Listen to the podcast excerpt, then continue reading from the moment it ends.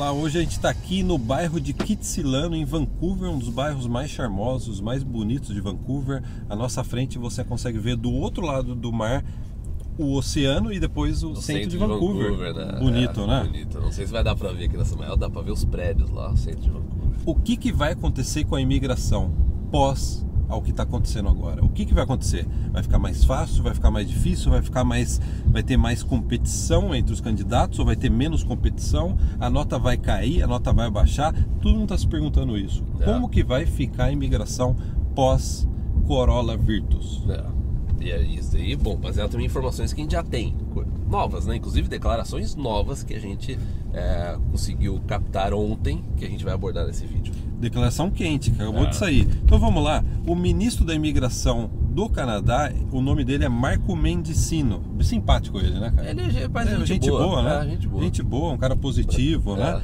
E olha só, ele teve uma conferência com essa parte aí de leis de imigração com diversas pessoas, né? E perguntaram para ele como que vai ficar a imigração. A mesma pergunta que a gente está fazendo, e perguntaram É para ele. pergunta que milhões de pessoas. Milhões de pessoas estão fazendo. O que, que vai acontecer? E ele falou o seguinte, ó, positivo. Ele falou assim, ó, eu vou dar o coach para ele aqui. A imigração será absolutamente a chave para o sucesso da recuperação econômica do Canadá. Positivo, né? E aí ele falou assim, ele, aí ele completou dizendo assim, é, é, nós iremos continuar precisando da imigração, que será, entre aspas, a estrela guia de nossas políticas para o futuro. Positivo, né? Positivo. Até Ele walk the positivo. talk, Caio. Ele walk the talk. O que ele tá falando, ele tá fazendo. Aí que tá, porque é- essa declaração você tem como se olhar de uma forma positiva, simplesmente de que, ah tá, não, é- tudo bem, o Canadá então ele não vai cortar a imigração, né? não vai acabar a imigração. Reduzir bastante. É, não, é, mas isso também, porque vai de acordo com, a- com aquilo que, né, que o Canadá sempre falou, o crescimento populacional do Canadá não é o suficiente, precisa trazer imigrante, entendeu? Então que a imigração vai continuar, é, a gente nunca duvidou, a gente nunca achou que o Canadá ia, ia parar a imigração completamente, né? Essa que é a questão, porque eu acho que o que as pessoas estão pensando é assim, tudo bem, mas vai continuar no mesmo volume? Vai mudar alguma regra? É, Vai- é vai- um novo de programa? regra, né? É o volume Ou cota? cota. Isso daí ele não sabe? respondeu É, ainda. Isso daí ele não respondeu. Agora, que o Canadá precisa de imigrante, pois isso daí to- todo mundo sabe, né? Isso daí é um- é algo assim que já né, não é novidade para ninguém que né, acompanha aí a gente é, é, há algum tempo. Então a gente sabe que o Canadá precisa de, de imigrante. O crescimento populacional, tem todo esse negócio das pessoas que estão aí se é, aposentando agora, né? Então é aquele negócio, precisa. Agora, fica, ainda tem um monte de questão no ar. Mas eu, eu não, sem querer defender ele, mas tem um aspecto positivo. Ele tá falando isso e olha só, em abril o Canadá convidou 11.700 pessoas para emigrar. O sistema de imigração Sim. federal do Canadá, no meio de abril, no meio de todo esse problema, convidou quase 12 mil pessoas. Você fala assim, 12 mil é pouco ou é muito? É muito, sabe por quê? É bastante. Em Ah, janeiro foram convidadas menos de 7 mil através dos presentes. Sim. Em fevereiro foram convidadas 8 mil pessoas. Em, em abril, no meio né, do que está acontecendo, foram convidadas 12 mil. Sim. Ou seja, eu acho que até agora ele está dando o walk the talk. Como que é? Talk the walk, walk the talk. É, Mas, mas você já pode ver que o perfil ele é o walk- ele- o perfil já é um pouco diferente. Aquelas pessoas que já estavam no Canadá, ó, as pessoas que têm uma oferta de emprego, a pessoa que foi nomeada por uma província, uma pessoa que estudou no Canadá, né? É isso que a, que a gente precisa ver com- após. a- Mas assim, o, o que é compreensível, porque afinal as fronteiras estão fechadas. de né? todos os países. né? É, exatamente. É, isso daí também é, é lógico. E isso aconteceu aí nesse, nesses últimos dois meses porque as fronteiras estão fechadas. Agora, é, a gente aposta assim que a imigração ela vai voltar, mas fica aquela pergunta assim: vai ter algum ajuste? Porque há uma pressão já desde agora em relação a cotas, por exemplo. Entendeu? Já existe um debate, Por- né? Mas aí que tá, a gente mesmo abordou esse, essa questão há umas semanas atrás, quando, né, logo no, no início disso, que a gente falou assim, é uma imigração econômica. Migração para o Canadá, né, essa imigração, né, os brasileiros imigram e tal, é uma imigração econômica. Se você tem um impacto na economia, há uma é, é, é, é até estranho você falar que não vai ter impacto nenhum na imigração. Um ajuste, chamar mais determinadas Exatamente. profissões. né? Exatamente. Se você tem uma imigração que uma boa parte é baseado em é, oferta de emprego, demanda, é, demanda profissional, sabe? Ou de repente por área. Ó, se você se tem um desaquecimento disso, é, é natural que você também pode ter um desaquecimento né, nessa imigração econômica. Ó, a gente cobre esse assunto, antes que você comece a ficar muito preocupado, preocupada, a gente cobre esse assunto há 15 anos. A gente já viu variações econômicas no Canadá e já vimos variações da, do sistema de imigração. Isso daí é normal, isso daí faz parte, como o Caio estava falando, se é uma imigração econômica, tem que obedecer um ritmo econômico. É. O que, que a gente já viu no passado e o que a gente já viu está registrado no nosso canal através dos nossos podcasts de anos atrás. Quando a economia desaquece, a, a, imigração naturalmente tem que fazer alguns ajustes. Sim. né? Lembra há 6, 7 anos atrás que a imigração começou a selecionar mais determinadas profissões que eles precisavam mais? Isso aconteceu no passado. É. né? Lembra que a imigração federal emitia, ó, é, esse semestre, né, ou esse trimestre, é. nós vamos dar é, prioridade para essas profissões. Essas profissões, é. E lembra que a gente na época a gente já gravava o podcast comentando sobre isso? é. Eu lembro, nossa. E você lembra também que uma das nossas dicas a respeito de como que você se blinda a respeito disso, dessas variações na imigração. Lembra a nossa dica? Esteja no Canadá. Esteja Você que está pensando no Plano Canadá, você quer aumentar suas chances de ficar é, se blindar dessas variações de regras, de critérios, de novos programas, venha para o Canadá. É. Quantos anos a gente já não fala Já isso? não fala isso. E Venha fazer faculdade e, aqui. e basta ver o que está acontecendo agora. Eles estão chamando pessoas que estão onde no Canadá? Essas 12 mil É. pessoas já estavam aqui no Canadá ou É. tinham eh, registraram uma experiência de trabalho recente no Canadá. É. Ou seja, já passaram pela experiência canadense de estudar, trabalhar, morar aqui. É. Inclusive, não perca o podcast nosso desse domingo, que a gente vai abordar mais essa questão também. Vai ser bem interessante. A gente estava até conversando agora, vai ser um podcast bem interessante, o podcast desse domingo. Desse domingo. Né? É. Então vamos terminar com três dicas, baseadas nos nossos 15 anos de experiência. Falando em 15 anos de experiência, agora está rolando a nossa Masterclass sobre o Plano Canadá. É um evento online gratuito, você pode assistir da sua casa. Basta você escrever em planocanadá.com. E vamos terminar esse podcast dando três dicas essenciais para você que realmente falou assim: ó, eu estou focado, eu estou focado no Plano Canadá. Eu sei que a, a- a imigração varia, eu sei que a, a economia varia, mas eu estou pensando a médio e longo prazo.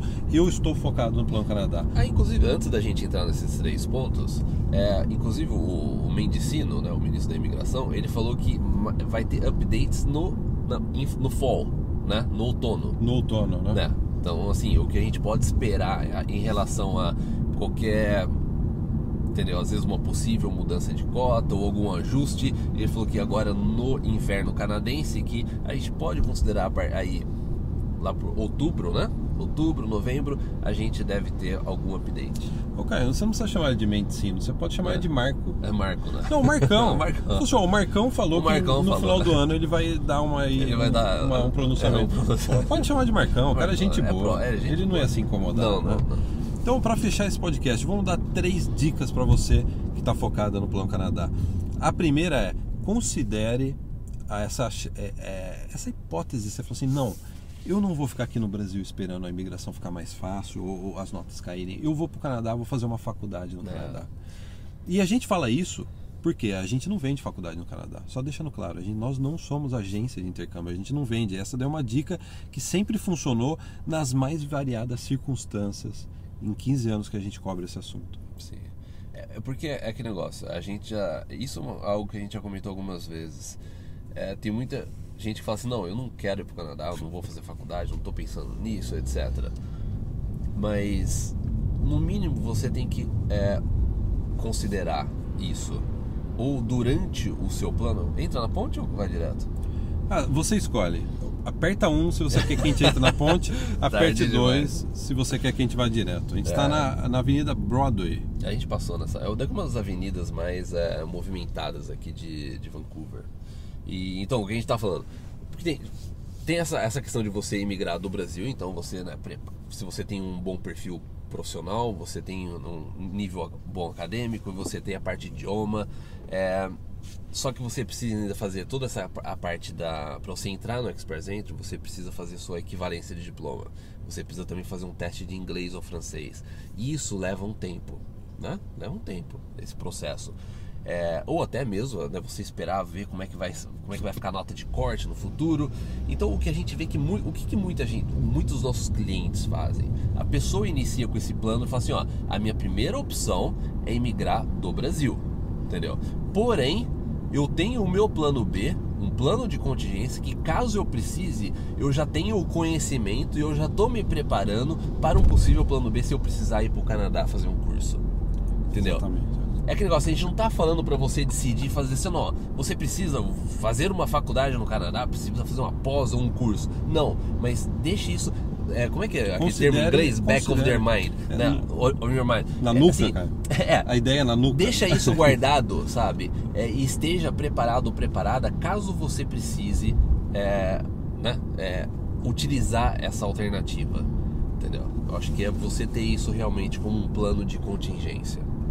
Exatamente, porque você vindo para cá, você se qualifica mais para imigração. É. Você vai ter experiência acadêmica no Canadá, você vai ter experiência de trabalho no Canadá e você, e você pode receber uma oferta de trabalho de uma empresa canadense.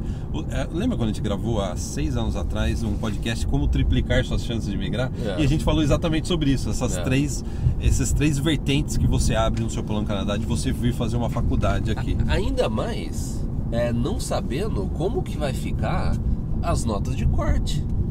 Como que vai ficar a nota de corte hoje em dia? Pergunta pro Marcão, cara. Entendeu? Vamos ligar pro Marcão? É hoje em assim, dia. Como vai ficar a nota de corte, Marcão? É, hoje em dia. E aí, como é que vai ficar a nota de corte?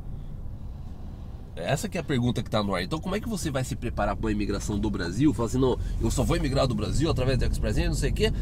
Se a gente não tem nenhum parâmetro atual de como vai estar a nota de corte é, do Express Entry. Nos próximos meses. Hã? Então, ó, Porque o que tiver agora, quem tiver falando que, ah, que vai baixar, que vai aumentar, é pura especulação.